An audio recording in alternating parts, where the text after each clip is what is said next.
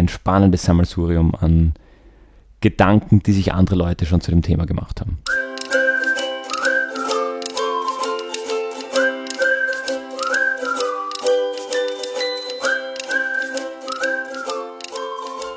Hallo Fabian. Hallo Gregor. Hallo liebe Zuhörende. Es geht uns allen besser, wenn es allen besser geht. Das ist mal ein Satz, oder? Der ist im Original von Paul Wellstone. We all do better when we all do better. Und den hat Kurt Remele übersetzt. Und darum soll es gehen, weil so hat er sein Buch benannt, das er herausgebracht hat.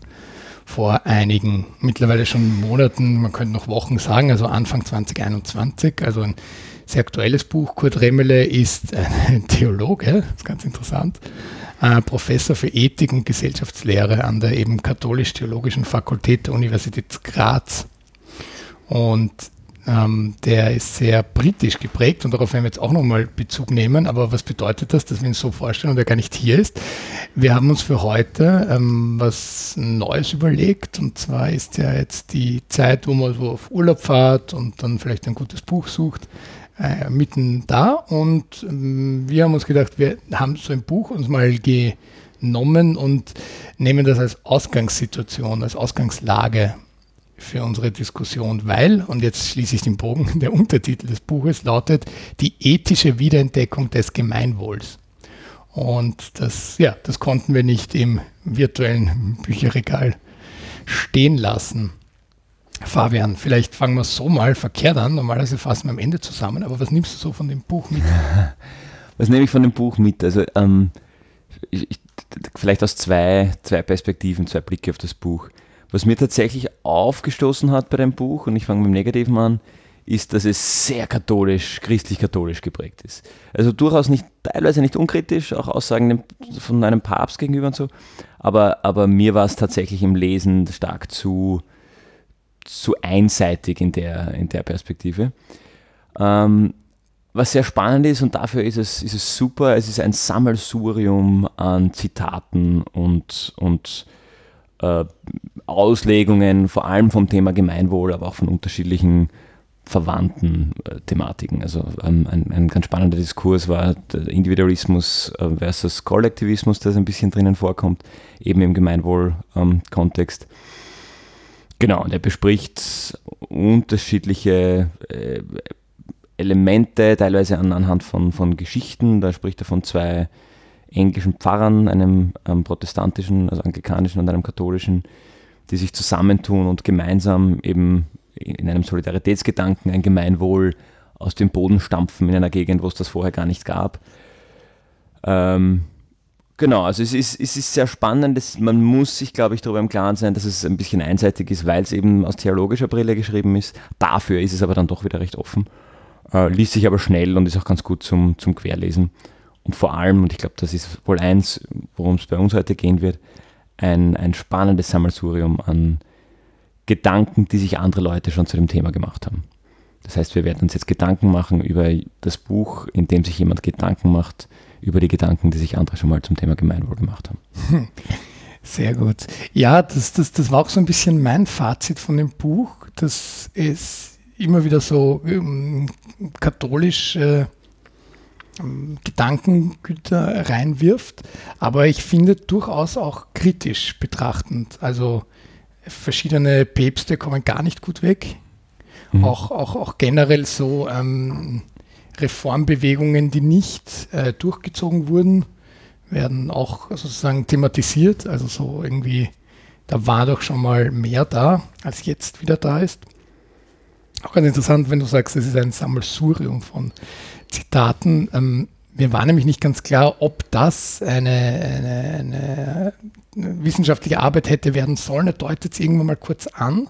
Mhm. Aber ich glaube eher, dass dieses Buch so während der Recherche entstanden ist. Dass er quasi, und das Buch würde ich eher sogar als Essay bezeichnen, auch wenn er dann viel eben auf diese Zeit in Großbritannien, speziell in Liverpool zurückgreift, ähm, wo er eben jetzt äh, geforscht hat. Ich glaube nämlich kurz vor dem äh, ersten Corona-Lockdown. Ich glaube also das Semester da sozusagen noch abgeschlossen. Das äh, Wintersemester 2019-20 und ich glaube, das ist sich für ihn genauso ausgegangen. Und das war dann auch so, diese, diese zwei Bischöfe, die du jetzt angesprochen hast, der katholische und der anglikanische, ähm, was ihn so ein bisschen auch dazu inspiriert hat, glaube ich, weil das anscheinend so eine Living Legend in, in Liverpool ist, was ich auch nicht vorher gewusst habe.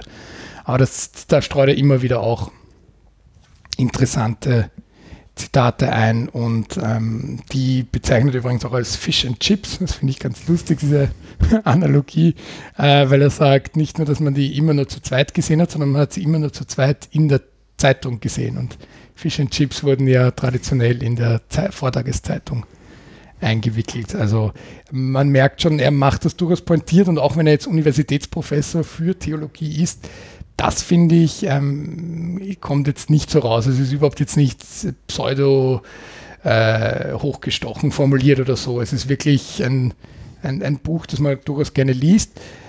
Abgesehen von, und da gebe ich dir schon recht, ähm, das ist dann eher so ähm, das zweite Drittel, wo es sehr plötzlich um, um so Bibelstellen geht und mhm. was, wie man als, als, ja, als ethisches Idealbild aus der Bibel übernehmen kann und so weiter. Das fände ich ja ganz spannend an sich, wenn es differenzierter wäre. Also wenn da andere Weltreligionen auch gleichermaßen stark beleuchtet werden und deren Blick auf das Thema Gemeinwohl mitgenommen wird.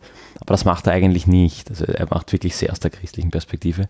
Also dessen muss man sich halt bewusst sein. Überhaupt, ähm, wenn wir jetzt, ähm, wir sind jetzt immer mitten in der Rezension, bevor wir die Themen besprochen haben, aber wenn man ein, ein, wenn man überhaupt zum Beispiel sich nicht für Großbritannien interessiert, ich glaube auch dann ist das Buch nicht so interessant zu lesen.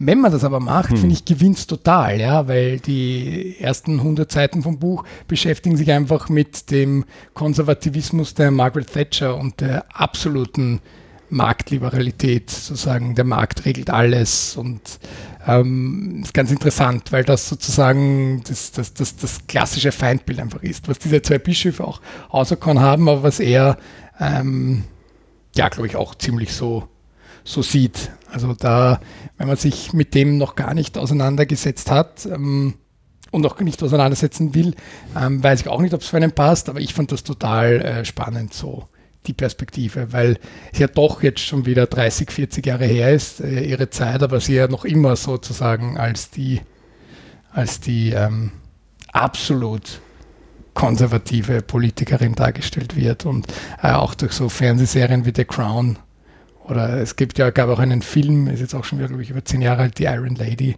was ja eigentlich auch schon ein bisschen so, so popkulturell auch ähm, referenziert wird. Lisa Simpson zum Beispiel wurde immer wieder in den Mund gelegt in manchen Folgen, dass das ihr Vorbild wäre. Damals noch in den 90ern. Jetzt glaube ich, wenn das die Autorinnen der Simpsons nicht mehr sagen, so im Nachhinein betrachtet, äh, weil ja Margaret Thatcher sich auch durchaus als Antifeministin ähm, äh, geoutet hat, sozusagen. Also ähm, ja, ganz, ganz, ganz spannend, das da auch noch hineinzukriegen. Ähm, weil, ähm, wie gesagt, Kurt Remmerle, der Autor, der ist ja eigentlich Österreicher und trotzdem kommt Österreich in dem Buch eigentlich gar nicht vor.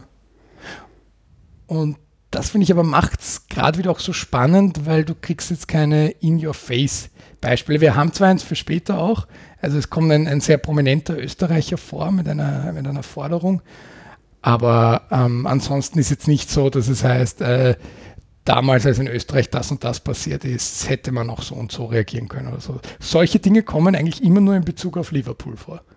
Oder auf die Kirche. Oder auf die Kirche im Allgemeinen, im, im westeuropäischen. Ja, genau. Genau. Ja, was, ist, was ist spannend ist, ist ähm, ein erster Ansatzpunkt zu dem Thema, das wir uns schon immer wieder überlegt haben, wie, wie gehen wir das an, wie verpacken wir das in eine Podcast-Folge, die Frage, was ist denn eigentlich Gemeinwohl? Mhm. Und wir haben das teilweise auch, glaube ich, schon in den Aufnahmen, aber immer wieder mit Gästen Gästinnen davor und danach auch ein bisschen diskutiert. Wo fängt das an, wo hört das auf und was ist das eigentlich? Und da bringt er, finde ich, einen ganz guten Startpunkt durch diese Zitatesammlung eigentlich. Mhm. Das, ist, das ist ganz interessant mhm. als, als Ausgangspunkt für so eine Diskussion. Ja, wir waren Anfang dieser Woche beim Podcast Meetup Vienna dabei und ähm, da gab es dann am Ende so Breakout-Gruppen, wo man den eigenen Podcast dann nochmal vorstellen konnte. Und dann habe ich ihm erzählt, Gemeinwohlgeplauder und äh, ab, abgesehen von dem guten Feedback der einen Person, die uns kannte, war noch eine andere Person. Denn erste Frage, und das fand ich wieder total interessant, war, habt ihr was mit der, äh, mit der Bank für Gemeinwohl mhm. zu tun zum Beispiel? Oder was oft kommt, wenn ich sage Gemeinwohlgeplauder, dass die Leute an dieses Modell der Gemeinwohl Ökonomie denken, wo wir auch in, in, in äh, eine Folge planen. Aber so ähm, ein bisschen ist, ist das, das, das Wort Gemeinwohl tatsächlich schon für diverse Marken gebraucht, dann schon gelabelt. Ja, es ist fast so wie ein, mhm. ein, ein Zewa oder bei uns in Österreich ein Soletti. Dixo, ja. Dixo, ja. Ja, stimmt. Und, und ähm, wobei auch in diesem äh, also ja, genau, in diesem Branding heißt dann, steht es dann schnell für ein gewisses Modell, äh, also was ja schon recht, recht weit äh, ausüberlegt ist, ob das mhm. jetzt funktioniert oder nicht, sei dahingestellt.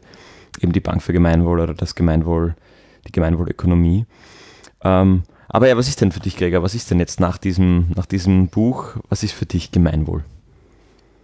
Ich nehme mal ein Zitat aus dem Buch und dann schauen wir, ob uns das hilft. Der Gemeinwohlgedanke macht nämlich klar, dass das Wohlergehen des Individuums und die Beschaffenheit der Gesellschaft aufeinander bezogen sind. Soll mein eigenes Leben glücken, hat das etwas mit mir, meinen Fähigkeiten, meinem Handeln zu tun. Aber das Gelingen des eigenen Lebens hat auch etwas mit anderen und mit dem Gemeinwesen zu tun, in dem ich lebe, weil ich selbst etwas mit anderen zu tun habe. Das ist aus dem Vorwort, also ziemlich am Anfang. Mhm. Und das finde ich jetzt schon mal ein ganz guter Gedanke. Ja, wir sind in einer Gesellschaft, die vom äh, Neoliberalismus angetrieben ist und man sagt immer das Glück des Tüchtigen oder in Amerika ist ja noch schlimmer, vom Tellerwäscher zum Millionär oder the Pursuit of Happiness, was es da nicht alles gibt. Ähm, Im Prinzip, du hast es selbst in der Hand, aber das stimmt ja nicht. Du hast es zu einem gewissen Maßen alles selbst in der Hand. Aber du hast viel bessere Startbedingungen, wenn du in Österreich alles in deiner Hand hast, als wenn du das in einem Land in, ähm, in, am afrikanischen Kontinent hast oder in Südamerika, wo du, hm, weiß ich nicht, vielleicht übertreibe ich, aber man kriegt aus den Großstädten immer wieder solche Berichte, wo wenn du Pech hast, bist du halt einer von den mehreren hundert Leuten, die heute erschossen wurden durch Handfeuerwaffen. Mhm. Also da rede ich noch gar nicht von Sozialstaat. Also das sind oder vielleicht doch, ja, weil das wir ein, ein, ein, sicheres System haben. Aber das sind alles Dinge, die natürlich in, in, ins Gemeinwohl auch einzahlen. Aber vielleicht ist es ein bisschen auch so, ähm, was ist mein Anteil, den ich zurückgebe? Vielleicht kann man so auch ein bisschen hm. zum Gemeinwohl zu gehen. Ähm, weil ähm, ja, Gemeinwohlgeplauder in unserem Sinne hat immer was mit der gemeinnützigen Arbeit eigentlich auch zu tun. Daher kommt es für uns eigentlich, so sind wir drauf gekommen, das stimmt. Genau, und in unserer Definition zahlt aber gemeinnützige Arbeit immer ins Gemeinwohl ein. Mhm. Weil sonst wäre sie ja per se nicht äh, gemeinnützig, sondern sehr spezifisch. Mhm. Und da ist aber schon wieder die Frage, ja, wo, wo stelle ich da die Grenze? Aber deswegen finde ich das hier ganz interessant, mal diesen Gedanken, mein persönliches Wohlergehen hängt immer auch mit dem Wohlergehen der Menschen um mich herum zusammen. Und das ist was, und das ist eine der, der großen Scheren, die dieses Buch für mich aufmacht zwischen dem Thema Gemeinwohl äh, und der Realität, wie wir sie in unserer Gesellschaft momentan leben. Äh, oder sie, also ich habe einen Wirtschaftshintergrund, vielleicht ist es, ist es daher bei mir recht stark, dass man eigentlich den persönlichen Erfolg, persönlichen Erfolg am eigenen äh, Weg festmacht und das Gemeinwohl und, und die Leichen, die man, über die man da geht, in einem Gemeinwohl-Setting eigentlich nicht gesehen werden. Also das fängt an beim Thema Umweltschutz, was ja schon eins ist, dass das jetzt mehr und mehr kommt, aber wo immer noch genug Leute eigentlich die persönliche, den persönlichen Komfort dann doch über das Gemeinwohl stellen. Weil wenn die Kiribati-Inseln untergehen, juckt mich das hier überhaupt nicht, solange ich hier meinen BMW fahren kann. Du hast doch immer wieder das Argument, ähm, was bringt es, wenn ich jetzt statt 14 Mal in der Woche Fleisch nur 5 Mal in der Woche Fleisch esse? Das bin ja nur ich, der jetzt neunmal darauf verzichtet. Das bringt ja im Großen und Ganzen nicht. Oder viel öfter hören wir das ja beim Autofahren. Mhm. So, was bringt es denn mir? Wenn, wenn, also, also nicht, was bringt es mir, sondern was, was bringt's denn, was bringt Überhaupt. denn mein Verzicht für die Allgemeinheit, ja? Wenn ein einziges Flugzeug, das weniger startet, macht schon so viel, wie wenn ich das ganze Jahr nicht Auto fahre. Sagen wir, ja schon. Aber wenn jeder, jede Person so denkt, dann könnten auch die, also dann, dann ist es eh schon wurscht. Aber wenn plötzlich niemand mehr in Österreich Auto fahren würde, dann wäre vielleicht der Flugverkehr nicht mehr so ein Problem, um das mhm. jetzt überspitzt zu formulieren. Ja, aber wir wissen, weder das eine noch das andere wird passieren. Und das ist ein bisschen die, die Diskrepanz da, wo, wo man sagt, man trifft dann doch seine Entscheidungen im Großen und Ganzen nach dem Individuum mhm. und nicht nach dem, nach dem Kollektiv. Und das ist eine, eine Lebensrealität, die eigentlich stark konträr steht zu dem Thema Gemeinwohl in dieser Definition, die du jetzt gerade vorgelesen hast. Äh, und die eigentlich ein Stück weit übersieht, um nicht zu sagen ignoriert, wie das eigene Wohl mit dem Großen und Ganzen zusammenhängt. Weil man ist natürlich, wenn man privilegiert genug ist, in Österreich aufgewachsen zu sein und hier vielleicht noch einen guten Startpolster von den Eltern hat, die als Individuen, sage ich jetzt mal, sich in diesem, in diesem Kollektiv äh, gut herausgemacht haben, ähm, stehst du auf einem, auf einem Level, wo du als Individuum eigentlich von was, auf was verzichten müsstest, im Sinne des, des Gemeinwohls in dieser, in dieser Auslegung. Und das will dann natürlich kaum jemand. Mhm. Wie ist denn das mit dem individuellen Lebensstil, Fabian? Du hast jetzt vor kurzem an einem Experiment teilgenommen. Was, wie, wie ist es abgelaufen? Was hat es dir gelehrt? Nämlich, kannst du jetzt dieses Argument besser entkräftigen, dass wenn, wenn jemand sagt, na, es bringt ja eh nichts, wenn ich auf irgendwas verzichte, weil das heißt ja nicht, dass alle anderen 99 Wohnungen bei mir im Haus auch darauf verzichten. Mhm. Ja, vielleicht ganz kurz zu diesem Experiment. Das war ein, ein äh, Paris-Baden, hat das geheißen. Äh, 20 Haushalte in Baden bei Wien haben versucht, so nachhaltig wie möglich zu leben. Und zwar nach einem gewissen ähm, Indikator, einem gewissen Punktewert.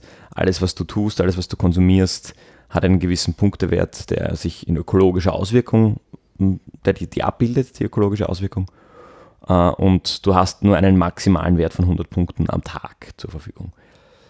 Und der Versuch war hier, wie weit kann man als Individuum oder als Individuum eigentlich nicht als einzelner Haushalt gehen, um diesen, diesen Punktewert zu senken und wann braucht es die öffentliche Hand, wann braucht es politische Entscheidungen, äh, um, hier, um hier einzusteuern oder, mitzusteuern und, und, und wirklich diese, diesen letzten Schritt zu schaffen. Äh, und das ist eine ganz spannende Gegenüberstellung, weil man halt versucht darzustellen, was schaffe ich denn halt als Haushalt, aber eigentlich als Individuum mehr oder weniger. Was kann ich denn für mich wirklich tun? Äh, und wo braucht es eine, ein Regel, Regelwerk, das für alle über die Gemeinschaft gleich gilt und gleichermaßen das Thema, das Thema senkt. Und die, die Learnings waren schon spannend, weil gerade zum Beispiel beim Thema Ernährung, weil du das vorher angesprochen hast, ähm, haben, wir, haben wir doch gelernt, dass wenn wenige ganz stark ähm, jetzt vegan leben zum Beispiel, kompensieren sie durchaus auch für viele, die 14 Mal die Woche Fleisch essen. Das heißt, entweder kann man sagen, wenn alle ein bisschen reduzieren, macht das einen großen Unterschied, oder wenige reduzieren viel und das hat im Ernährungsbereich tatsächlich auch eine große, eine große potenziell große Auswirkung. Äh, und das entkräftet dann für mich ein bisschen diese Argumentation zu sagen, ja, ist eh wurscht, was ich tue, weil, weil die anderen machen es nicht. Es hat schon eine Auswirkung, wenn eine kleine Gruppe an Leuten große Schritte macht. Äh, und abgesehen davon, was es, was es auch ein bisschen ähm, mit sich bringt, ist durch diesen Gemeinschaftsgedanken und das immer im Hinterkopf behalten, alles, was ich tue, was sind die Auswirkungen davon auf die Gemeinschaft, ökologisch und letztlich auch irgendwo sozial. Dadurch hinterfragt man nochmal anders sein Tun. Dadurch hinterfragt man jetzt anders, kaufe ich mir jetzt das siebte Tablet oder ähm, gehe ich jetzt zum vierten Mal die Woche äh, Steak essen? Oder überlege ich mir, brauche ich jetzt wirklich ein Fleisch? Und dadurch beginnt man, so ist es mir gegangen, eben Stichwort Ernährung, andere Dinge auch zu entdecken. Äh, und, und es ist ja eh, äh, wir haben eh in, in allen Bereichen so viel mehr zu konsumieren, als wir jemals konsumieren können, dass es da durchaus genug Raum gibt, mal andere Dinge zu entdecken. Ähm, genau, also um da jetzt die, die, die, den Bogen zu schlagen, ja, ich glaube, ich kann für mich dieses Argument ein bisschen entkräften äh, und sagen, ich kann doch für mich versuchen, stärker im, im Gemeinwohl zu leben. Ich muss aber auch ehrlich sagen, diese 100 Punkte ähm, haben wir in meinem Haushalt allein schon nicht geschafft zu unterschreiten, weil wir zu viel Wohnraum für zu wenig Leute haben. und der Wohnraum zum Beispiel ein Ding ist, das ich gar nicht am Schirm hatte, der enorm viel äh, Auswirkung auf die, auf die Gesellschaft hat. Und das kann man dann weiterspielen. Jetzt kommt jetzt aus einem ökologischen Experiment, aber das hat ja auch soziale Auswirkungen, wenn man sich die Immobilienpreise und damit die, die mögliche Wohnsituation für weniger privilegierte Bevölkerungsgruppen anschaut. Genau, und schon ist man dann wieder mitten in, in einem Gemeinwohlgedanken. Ja? Genau. Nämlich äh, auch die, die, die eigenen Privilegien ja, einzuordnen und auch da zu überlegen, ja, was, was macht man.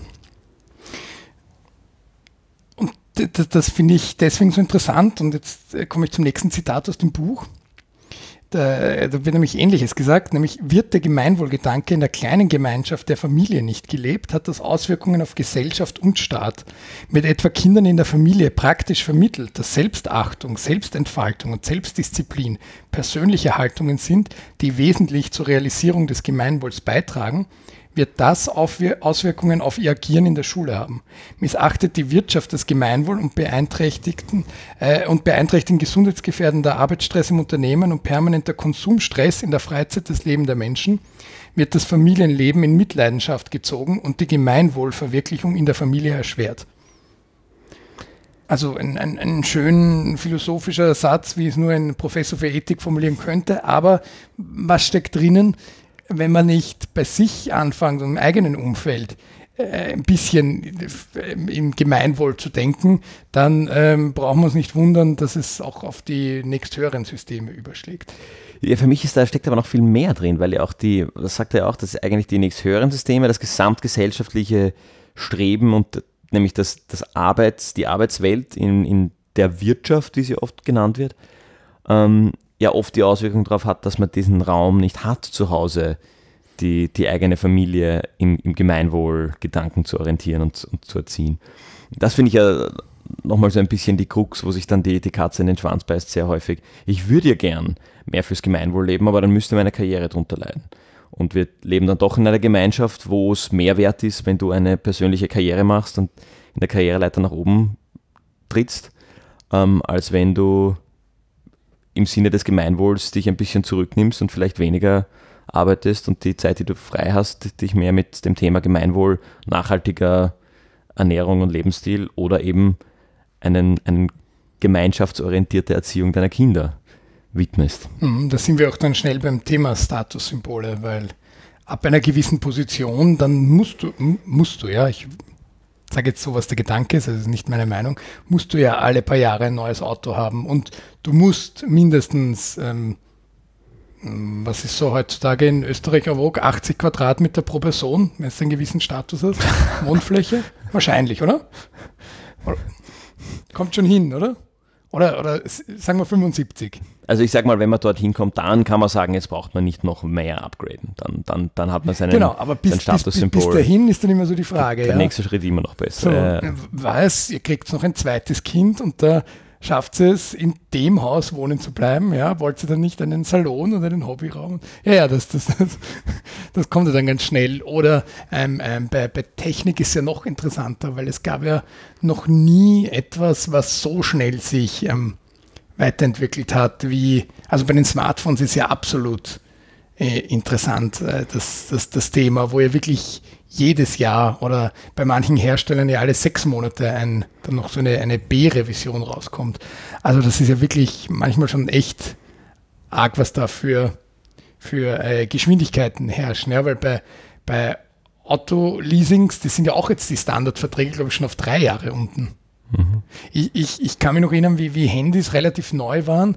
Da ähm, waren es so diese 24-Monatsverträge und das war eigentlich schon absurd, dass man dann am Ende des Vertrags automatisch ein neues Handy bekommen hat und wenn nicht, ich weiß gar nicht, ob das heutzutage noch so ist, dann wurdest du ja quasi bestraft. Wenn du nicht ein neues Gerät genommen hast, dann warst du quasi, äh, dann, dann, dann durftest du diesen Vertrag nicht mehr erfüllen oder irgendwie so. Da gab es ja ganz absurde, mhm. ganz absurde Regelungen. Und, und das ist schon etwas, wo wir drauf, drauf geeicht sind. Ja, jetzt mit, mit Mode sind wir jetzt nicht so nah dran, aber ich glaube, da gibt es ja auch, da gibt es eigentlich sogar äh, vier Saisonen pro Jahr, wo man eigentlich sich komplett neu einkleiden muss. Ja.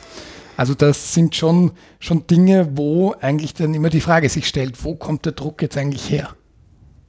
Weil jetzt sind wir wieder bei diesem Beispiel äh, Familien wie, wie kann ich das vorleben, wenn halt, klar, wenn, de, mein Beruf als Unternehmensberater, als Investmentbankerin, als, als Aufsichtsratsvorsitzende, ähm, wenn dieser Beruf mich sozusagen dazu zwingt, dass ich halt nicht die Einzige bin, die mit dem, mit dem, äh, mit dem Hemd da ist, wo was angenäht wurde, weil es halt einmal repariert wurde, ja, dann bin ich sozusagen, werde ich nicht mehr ernst genommen. Oder wenn ich die Einzige bin, die äh, noch das iPhone 11 am Tisch liegen hat. Also, das ist dann eben die Frage, ja, wie kann ich dann nach Hause kommen und den Kindern sagen oder ähm, anderen Personen, mit denen ich zusammenlebe, sagen, hey, äh, dein Handy funktioniert eigentlich noch ganz gut. Mhm. Ja, auch in all dem ist halt die, die Diskussion spielt sich dann auf, selbst wenn, oft finde ich, auf der falschen Ebene ab. Man sagt, funktioniert das Handy noch oder nicht? Und was, was ein neues Handy kaufen eigentlich gemeinschaftlich äh, auf die Gemeinschaft für eine Auswirkung hat, auf unterschiedlichen Ebenen, wird dann gar nicht mehr reflektiert. Nämlich zum einen, ich treibe dieses Statussymbol-Thema noch weiter. Ich bin einer von denen, der immer das neue Handy hat, wenn ich es mir kaufe. Äh, dadurch pushe ich das auch in die anderen Richtungen. Dadurch kriegen auch die, die Leute um mich mit, ah, da fahren wir halt auch ein neues Handy. Äh, muss ich mir auch das iPhone 15 kaufen oder keine Ahnung, bei wie viele iPhones wir jetzt mittlerweile sind. Ähm, und unabhängig davon schmeiße ich ja dann das alte weg. Das ähm, habe ich auch schon mal empfohlen, Welcome to Sodom, den Film, das dann auf irgendeiner Deponie äh, das, das Leben anderer Menschen vergiftet. Ähm, also da haben wir eine, eine, eine enorme ähm, Schieflage in der, in der Wahrnehmung und in der, in der Sicht und, und sind nur eigentlich aufs Individuelle. Mein Handy hat jetzt einen Sprung, deshalb brauche ich ein neues. Das ist mein, mein Blick auf die Welt, aus, aus meiner Perspektive. Und keine, keine gemeinnützigere oder gemein, gemeinnützig, kein gemeinschaftlicheres Denken. Wo auch. Also, und ich tue mir da jetzt selber auch ein bisschen schwer einzuhacken. Wie, wie mache ich jetzt, wenn ich mit meinem Kind über ein, ein neues Handy diskutiere? Wie komme ich dahin, dass ich dem, dem Kind erkläre, dass es ein gemeinnütziger Gedanke, sich kein neues zu kaufen? David Cloutier ist ein Typ, der hier jetzt zitiert wird. Nach ihm ist nämlich das als Dienstwert verstandene Gemeinwohl mit einer Bühne vergleichbar, die fachgerecht und zweckmäßig eingerichtet ist, damit die SchauspielerInnen darauf ihre bestmögliche Darbietung liefern können. Damit die Akteurinnen ihre Rollen authentisch und kreativ spielen können, brauchen sie eine gut ausgestattete, funktionierende Bühne mit adäquater Beleuchtung und den nötigen Requisiten. Die Bühne entspricht bildhaft dem instrumentellen Gemeinwohl. Sie liefert die notwendigen Voraussetzungen für eine gute Aufführung des Theaterstücks. Welche Rollen jedes einzelne Ensemblemitglied spielen möchte und wie es seine Rolle anlegt, bestimmt es dieser Konzeption zufolge weitgehend selbst. Das individuelle gute Leben ist selbstbestimmt, doch nur weitgehend und möglicherweise nicht einmal das. Ein Ensemblemitglied ist eben genau das, Mitglied eines Ensembles, Teil eines Teams. Zu diesem Team gehören die Schauspieler, Kolleginnen und Kollegen, die Regisseurin und der Autor des Theaterstücks. Sie alle haben bei der Inszenierung des Stücks ein Wort mitzureden. Das ist jetzt vielleicht eine sehr simple Metapher, aber sie, sie, sie zeigt schon mal, okay, äh, wieder dieses Systemdenken, das wir immer wieder das wir immer wieder ähm, ansprechen. Ja, und der, der, der, für mich schwingt ja schon auch mit der Gedanke, alles, was ich tue, hat eine Auswirkung auf alle rundum. Hm. Das ist ganz interessant, ein paar Absätze später steht, ebenso ist das Gemeingut als Ziel oder Selbstwert mehr als die Summe des Wohl der einzelnen Individuen. Und das ist auch so ein Schlüsselsatz. Weil ja. wenn wir jetzt irgendwo fünf Traumhäuser hinstellen und sagen, da zieht's ein, liebe Familien, irgendwo mitten am, am Land, wo sonst nichts ist, dann haben die vielleicht individuell für sich ein super Ding. Aber die Vereinsamung wird schnell kommen, weil wenn die keine Infrastruktur haben, wenn die kein, kein, kein Ding haben, um gemeinsam zu einem Ziel zu kommen, sondern alle nur da in ihrem eigenen Traumhaus sind, dann haben sie zwar für sich individuell Top of the Game erreicht. Aber dann ist halt die Frage, ja, ist, ist da ein Top of the Game Gemeinwohl? Nein, das ist überhaupt kein Gemeinwohl dort. Ja, und ist dieses Traumhaus wirklich das Traumhaus, das Sie selber für sich wollen, oder ist es eigentlich erst wieder designt nach dem, weil da sind wir dann wieder nicht ganz losgelöst von der, von der Gesellschaft, nach dem, was jetzt die aktuellen Standards sind. Mhm. Äh, und das, das ist ja wieder die, das sind wir wieder in der Spirale, wo ja eigentlich das Gesellschaftsdenken diesen Individualismus weiter pusht und als Gesellschaft, als Gemeinschaft wir uns selbst und uns gegenseitig immer weiter wegbringen von dieser, diesem Gemeinschaftsgedanken und von diesem Leben füreinander mhm. und dem Bewusstsein dafür. Das, das, und da ist für mich, und er spricht es dann auch in einem ganz interessanten Punkt mal an, die Frage eben dieser Individualismus versus den Kollektivismus, wo er den irgendeine, irgendeinen Slogan aus dem Dritten Reich bringt da, wo er sagt, irgendwie die, die Gemeinschaft ist wichtiger als der Einzelne oder so. Genau, da ging es um, um den, den Reichskanzler Hindenburg, genau. der an, an, Hitler ja dann übergeben hat. Genau. Und dem zu Ehren wurde ja dann eine Münze geprägt. Genau. Wo ähm, Gemeinnutz geht vor Eigennutz, steht auf dieser Münze. Genau. Und genau. wird sozusagen, er hat gecheckt, er ist nicht der richtige Mann an der Spitze dieses Staates und hat dadurch Gemeinnutz vor Eigennutz gestellt, indem er zurückgetreten ist. Also auch eine, eine, ein Missbrauch dieser, ähm, äh, dieses Gedankengangs. Und ein Stück weit, und vielleicht auch ist, ist das ja auch ein, ein historischer Hergang, warum wir jetzt uns so schwer tun mit einem Leben für die Gemeinschaft und das irgendwie auch, auch gesellschaftsfähig zu machen, weil halt die, die kollektivistisch orientierten Gesellschaftsformen, die wir kennen und kannten in den letzten Jahren, äh, letzten Jahrzehnten, auch mit Wirtschaftsformen einhergingen, no na, und der Kalte Krieg, der Kapitalismus, der rein individualistisch geprägt ist, und der Kommunismus dagegen, der total kollektivistisch geprägt ist. Ähm, Kommunismus hat nicht funktioniert und deshalb hat dieser in der westlichen Welt dieser Individualismus total dominiert bis heute. Und wenn man sich jetzt aber zum Beispiel anschaut, wie in China teilweise mit dem Thema Nachhaltigkeit und, und Ökologie umgegangen wird, sind die als kollektivistisch denkendes Volk wesentlich weiter in, der, in dem Gedankengang. Also die, die haben schon viel mehr Schritte in diese Richtung gesetzt. Dort ist es einfacher, unter Anführungszeichen unpopuläre Entscheidungen zu treffen, ähm, die im ersten Schritt vielleicht so ausschauen, als würden sie dem Individuum was wegnehmen, weil die Awareness mehr da ist, weil das die, die Offenheit mehr da ist, dass die Gesellschaft und die Gemeinschaft als Gesamtes davon profitiert. Also auch wieder dieser Gedankengang, es ist, das Gesamte ist mehr als die Summe seiner Individuen. Hm, ich antworte gleich darauf, nur kurzes Erratung für alle Historikerinnen, die uns zuhören. Hindenburg war natürlich der Reichspräsident, der Hitler ernannt hat.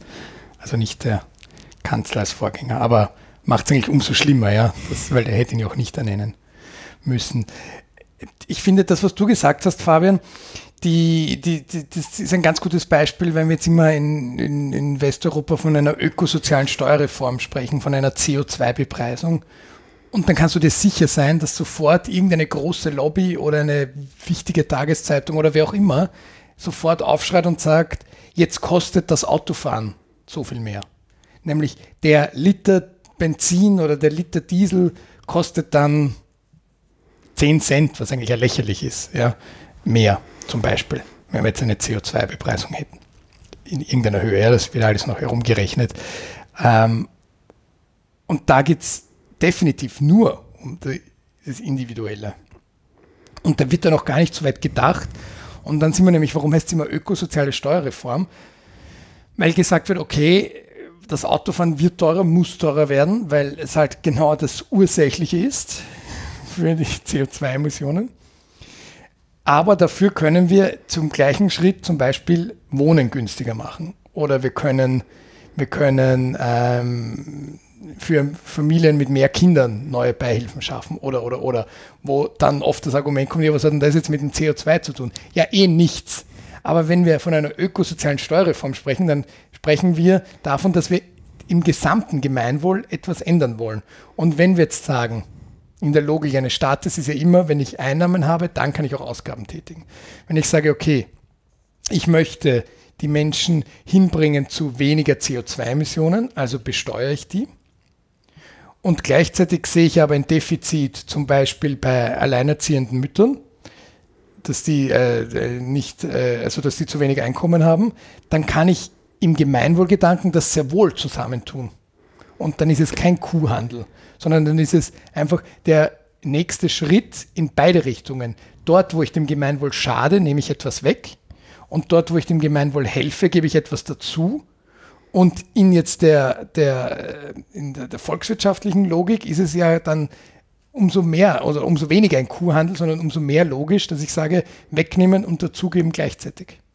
Ja, und das ist, das ist die, die, Volkswirtschaft, und wir haben ja schon mal beim Thema des, der systemischen Veränderung, aber auch bei der Wirkungsmessung darüber gesprochen. Äh, und somit der Staat ist, hat ja einen, einen Blick auf das Ganze, der nur in einer äh, auf volkswirtschaftlicher Ebene möglich ist. Ich spare hier ein und ich einerseits habe ich, generiere ich Einnahmen durch eine CO2-Steuer, ich spare mir aber vielleicht auch woanders Kosten.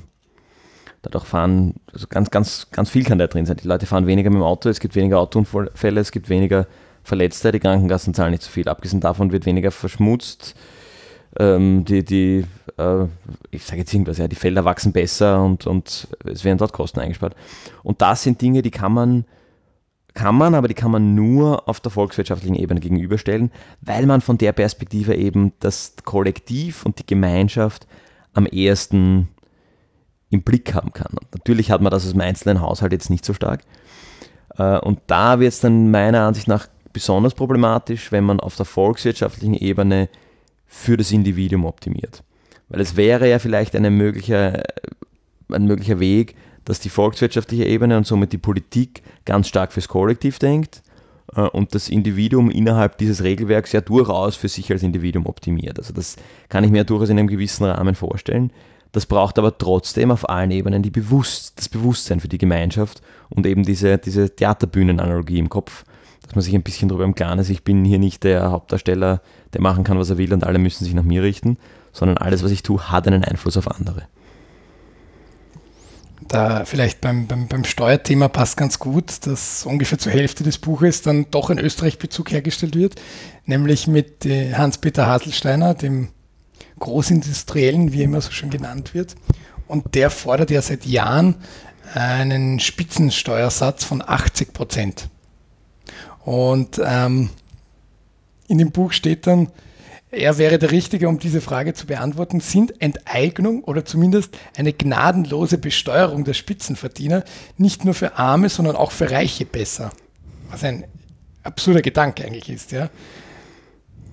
Haselsteiner hat darauf bereits eine Antwort gegeben. In einem Interview mit der österreichischen Tageszeitung Der Standard wurde gefragt, Sie wollen dem Staat von Ihren Millionen also mehr abgeben und Haselsteiner antwortete, ja, ich zahle gerne höhere Steuern, wenn ich dafür meine Privilegien behalten kann. Und was meint er damit? Als sehr wohlhabender Mensch kann ich ohne Personenschutz auf ein Bier gehen, ohne dass man mir vor der Haustür das Auto zertrümmert. Das muss mir etwas wert sein. Haselsteiner legt also großen Wert darauf, dass sozialer Frieden im Land herrscht. Dieser aber sei nur möglich, wenn in einem Land Steuergerechtigkeit herrsche. Und diese herrsche nur, um nochmals ihn zu zitieren, wenn es unvernünftig hohe Steuern auf unvernünftig hohe Einkommen gibt. Großartig, finde ich einen, einen großartigen Zugang äh, und zeigt nochmal so schön, der hat so viel Geld. Der hat, wird niemals finanzielle Schwierigkeiten oder Sorgen haben und hat wahrscheinlich schon lange keine finanziellen Sorgen mehr. Und der sieht auf einmal wieder das große Ganze und die Wichtigkeit vom sozialen Frieden. Weil dem gibt es nichts, wenn er mit 27 Bodyguards zuerst das Restaurant sichern muss, bevor er dorthin geht. Der möchte einfach in, in Frieden auf ein Bier gehen. Äh, und da hindert ihn auf einmal sein Wohlstand, weil die Gemeinschaft halt irgendwie, also potenziell hindert ihn sein Wohlstand dran, weil die Gemeinschaft auf seine, auf diese Ungleichheit, die da herrscht, reagiert. Das tut sie aber nicht, wenn es solche Mechanismen gibt und wenn ein gewisser sozialer Frieden herrscht. Und der ist ja nichts anderes als ein Element des Gemeinwohls. Ja, und das ist ein interessanter Aspekt, ähm, den er nicht anspricht. Und da wäre jetzt mein Gedanke, und ich komme nicht wirklich zu einem Ergebnis, ob die, weil das finde ich ein schöner Satz, ja, unvernünftig hohe Steuern auf unvernünftig hohe Einkommen. Aber wenn wir jetzt an die richtig reichen Menschen denken, zum Beispiel Warren Buffett, der hat ja gar kein Einkommen mehr.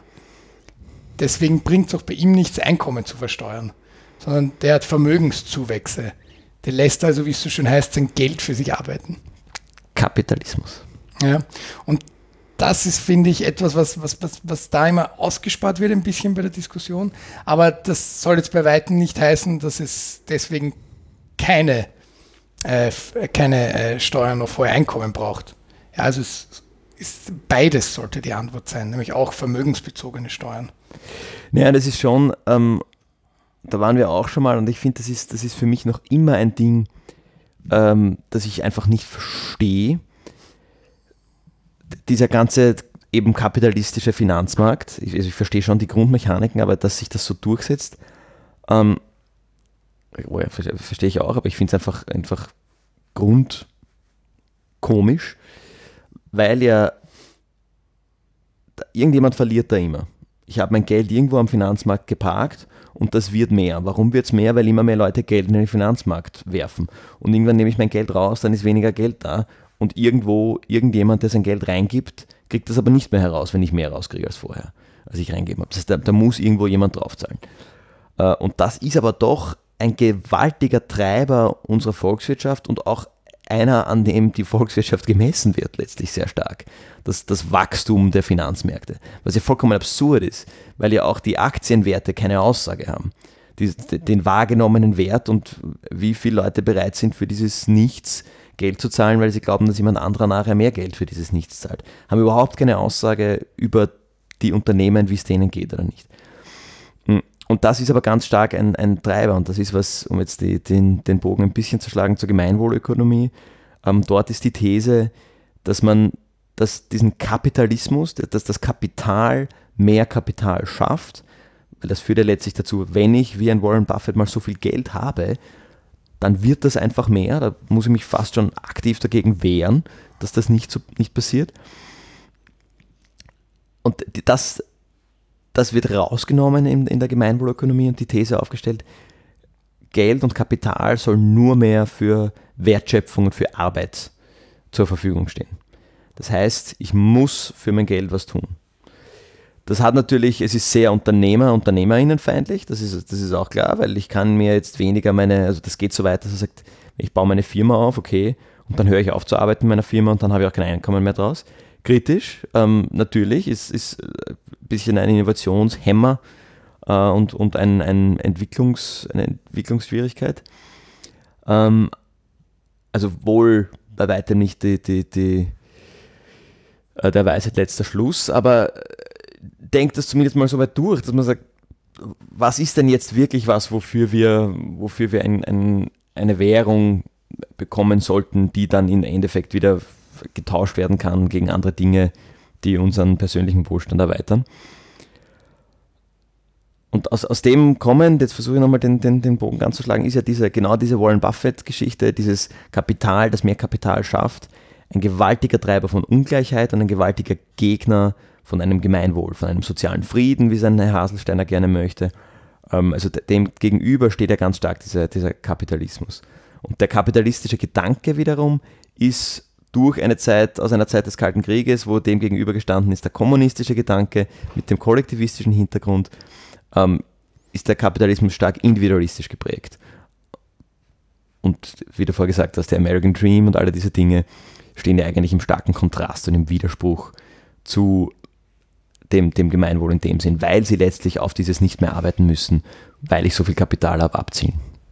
Warum nenne ich Warren Buffett als, als, als Beispiel? Der hat vor einigen Tagen erst einen ganz interessanten Press Release rausgegeben, äh, weil er jedes Jahr zu, zur Jahresmitte eben ähm, wieder seine, aus seinem Investmentfonds äh, Berkshire Hathaway ähm, spendet.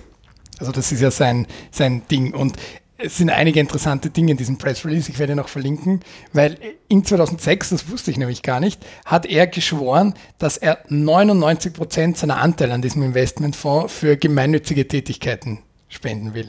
Und er ist jetzt 2021 bei 50 Prozent angelangt. Bei 4,1 Milliarden Dollar. Das sind 50 Prozent. So, das ist aber nicht das Interessante an diesem, an diesem Press Release. Ähm, der Press Release war eigentlich, weil er sich jetzt äh, aus dem Operativen von der Bill und Melinda Gates Foundation zurückzieht. Da hat er anscheinend irgendeinen Aufsichtsratssitz und ähm, quasi die Projekte mitentschieden. Ähm, aber er, er reflektiert in diesem Press-Statement, und das sind nur drei Seiten, also ist jetzt kein, kein Essay oder sowas, darüber, dass äh, hätte er später angefangen, das zu spenden, dann hätte er viel, viel, viel mehr Geld gespendet, weil er selbst durch die ganze Covid-Situation und diese seltsamen Wirtschaftsbelange sind seine Anteile an diesen diversen Unternehmen durch seinem Investmentfonds einfach explosionsartig gestiegen. Ja, und wir uns 2006, das war vor der Wirtschafts- und Finanzkrise. Hätte er also zum Beispiel Pausen gemacht in wirtschaftlich schlechten Jahren, dann hätte er viel, viel mehr Geld für den guten Zweck spenden können. Ja, und damit macht er selber sich nochmal Gedanken darüber, wie absurd eigentlich dieses Finanzsystem ist. Weil der Typ, und das ist natürlich, wie wir, wir haben vorher auf ihn geschimpft, weil er hat kein Einkommen mehr, sein Vermögen vermehrt sich einfach, aber er sagt, er will bis auf ein Prozent alles loswerden und nur für wohltätige Zwecke. Und jetzt sagt er aber, dass er ähm, damit hadert, dass er zu früh angefangen hat, das zu machen, weil er sieht, dass sein Geld einfach in den letzten Jahren sich für was weiß ich wie vielfacht hat. Ja, und das ist auch ein extrem schräger Gedanke im Sinne eines Gemeinwohls, dass jemand, der Geld hat und was Gutes damit tun will, überhaupt nur in die Situation kommt, darüber nachzudenken, ob es nicht besser wäre, noch länger auf dem Geld sitzen zu bleiben, damit es halt noch mehr wird. Weil klar, wenn er jetzt sagt, ich spende, gibt es ja bei den Simpsons den schönen Satz von Mr. Burns, ich spende eine Million Dollar an das örtliche Waisenhaus, wenn Schweine fliegen können, dann äh, fliegt ein Schwein ihm vorbei und dann fragt das Mittelchen, und werden Sie das Geld jetzt spenden? Und sagt, nein, habe es mir anders überlegt. Und man sagen kann, ja, eigentlich gut, dass du es dir anders überlegt hast, weil das Waisenhaus hätte dir eine Million Dollar sofort ausgegeben. Sofort. Umgeschaut. Die hätten ja, du hättest ja nicht gesagt, ich, ich lege das jetzt an und schau, was passiert. Das ist ja absurd, wenn das gemeinnützigen Organisationen erlaubt wäre, Vermögen aufzubauen. Weil dann würden sie nicht ihren, ihren, ihren Missionszweck erfüllen. Aber er als Investmentbanker mit seinen Investmentfonds seine Aufgabe ist ja, das Geld zu vermehren. Und das ist total schräg, wenn diese zwei Welten aufeinander prallen. Das ist total schräg. Das Gedanke kommt die, die, die, soziale Deflation irgendwie, wenn das Geld immer mehr, mehr wird und auch mit der Idee, es sozial orientiert auszugeben oder zu spenden, diese, diese wohlhabenden Personen dann drauf sitzen bleiben, weil sie meinen, sie können später mehr so, sozialen Impact aus dem gleichen, also mit, mit ihrem Geld machen. Und je später sie das tun, desto, desto mehr können sie helfen meine, da muss man dann wahrscheinlich reinrechnen, dass gewisse soziale Missstände sich in dieser Zeit auch weiterentwickeln äh, und, und größer werden. Aber es ist, es ist absurd, es ist total absurd. Hm, also er, er hat es dann auch ausgerechnet. Also diese 41 Milliarden Dollar wären jetzt 100 Milliarden Dollar, wenn er alles jetzt seit 2006 jetzt heute, also mehr als das Doppelte. Und er, er kommt auch nicht zu einem Ergebnis. Er, er sagt, one size definitely does not fit all. Also er sagt, er weiß nicht, was jetzt schlauer gewesen hm. wäre. Ja, und sein Geld zum Beispiel, das wird vielleicht pathetisch, aber ist ja zum Beispiel auch in die Forschung von mRNA-Impfstoffen mhm. geflossen. Also wer weiß, ob das jetzt besser gewesen wäre, wenn er drauf sitzen geblieben wäre. Aber ich finde, das, das, schließt so, ähm, schließt so schön noch den Kreis zu diesem, zu diesem Thema, wo wir jetzt gestartet sind mit ähm, äh, Vermögensgerechtigkeit oder sowas. Mhm. Wie gesagt, ich, ich verlinke das, sind drei ganz äh, interessante drei ganz interessante Seiten zum Lesen. Und ähm, vielleicht auch noch ein Satz, bevor wir dann wieder zum Buch zurückkommen. Philanthropy will continue to pair human talent with financial resources. So too will business and government. Each force has its particular strengths and weaknesses. Combined, they will make the world a better place, a much better place for future generations. Also das ist schon noch arg, das ist sehr amerikanisch, ja, weil der, der Haselsteiner würde sagen, da ist was am Start falsch. Und vielleicht Disclaimer für die, die das nicht wissen, der Hans-Peter Haselsteiner war, solange es noch in Österreich erlaubt war, der Großspender hinter der äh, liberalen Partei NEOS, Neues Österreich, ähm, wo er durchaus auch sagt, er unterstützt natürlich eine Partei, weil er glaubt daran, dass der Staat alles lösen wird. Also er sagt, er wird jetzt nicht außerparlamentarisch versuchen, irgendwas zu lösen. Also er, er hat ja er verfolgt einen stark systemischen Ansatz. Und das ist auch ein bisschen das Thema, wo ich mit der Philanthropie ah, und wo, wo dieser, dieser Vergleich total interessant ist, weil ja, Government hat diesen systemischen Ansatz und, und die Regierungen können systemisch arbeiten und, und verändern, eben wie es ein Haselsteiner fordert, die Steuersätze entsprechend verschieben. Das kann die Philanthropie nicht. Die ist viel mehr darauf angewiesen, Symptome zu bekämpfen.